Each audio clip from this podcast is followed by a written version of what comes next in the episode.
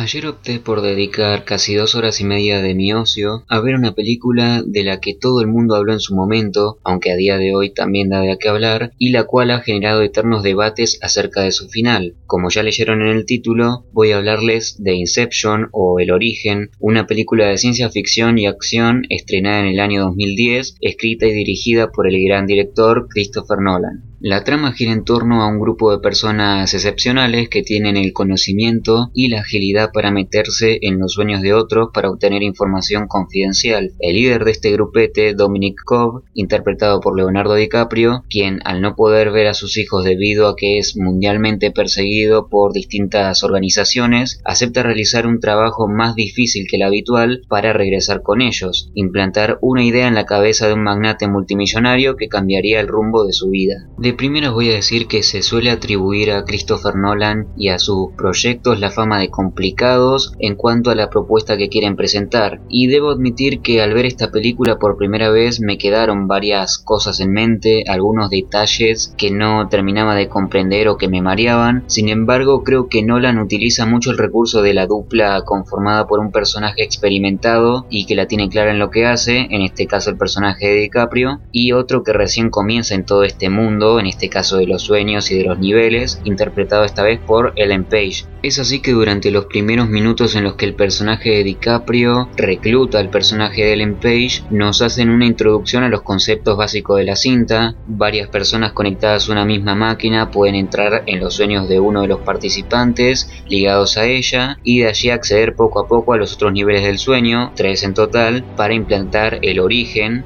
¡Ah! ¡Ah! ¡Lo dijo! ¡Lo dijo! de una idea que terminará por modificar los pensamientos y el accionar de la persona en cuestión. Además está el concepto del tótem, un elemento que cada participante pareciera tener y que al utilizarlo le permite identificar si continúa soñando o si ha vuelto a la realidad. Y por último la idea de un nivel llamado limbo al cual van los personajes y mueren en los sueños y están sedados. Más allá de esto creo que lo que puede costar un poco es el plan de la muchachada que pareciera cambiar sobre la marcha porque todo mal sale. El elenco está compuesto, como ya dije antes, por DiCaprio, Ellen Page, acompañados de Joseph Gordon-Levitt, Tom Hardy y Cillian Murphy. Me gustó su dinámica de grupo, aunque creo que el hecho de ir más al punto del trabajo y de la misión y no tanto a las interacciones entre personajes le bajó un poco lo que pudo haber sido la epicidad de grupo. Por ejemplo, en el caso del personaje de Joseph Gordon-Levitt con el de Tom Hardy, que pareciera que tuviesen una especie de pica intelectual que al final no va más allá de algunos comentarios y de chistes internos. Es más, hasta creo que podrían hacer como rápidos y furiosos con los spin-off y hacer uno de los personajes de estos dos personajes y funcionaría bastante bien y le permitiría a Nolan expandir este universo, pero en general lo que son las actuaciones, los actores están bastante bien. Me gusta el conflicto entre el pasado latente en la vida de Cobb, del por qué se siente culpable y a la vez roto por dentro, y además el mensaje de dejar el pasado a donde pertenece es decir, en el pasado, y mirar hacia adelante, centrarse en seguir en lo que queda por vivir y por quienes tenemos que vivir.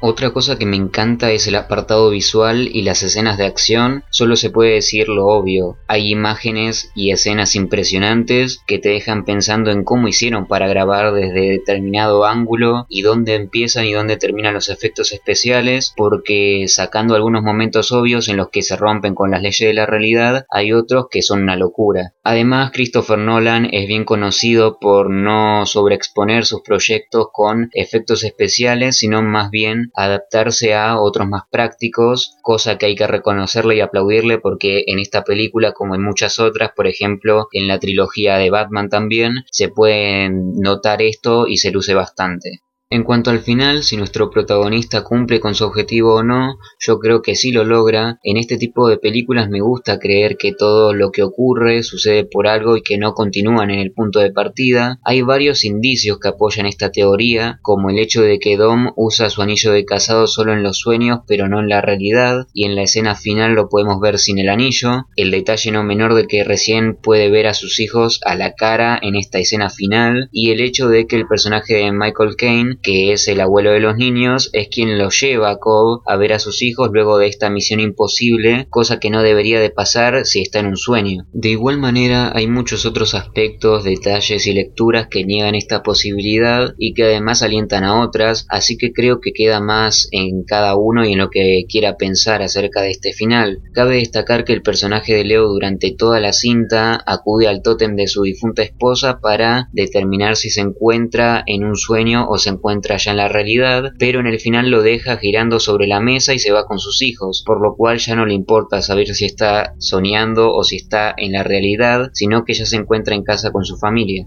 Así que solo nos queda creer lo que nosotros querramos creer, tal vez eso mismo que cada uno de nosotros cree acerca del final de Inception es una idea que fue impregnada como un parásito en nuestro subconsciente, y si todo esto es un sueño, aunque no recomiendo un disparo para probar dicha suerte, y si estamos en un sueño, ¿acaso significa que no estamos en una realidad o que sea menos real que la realidad? Por lo pronto, esta es la recomendación del día de hoy, Inception.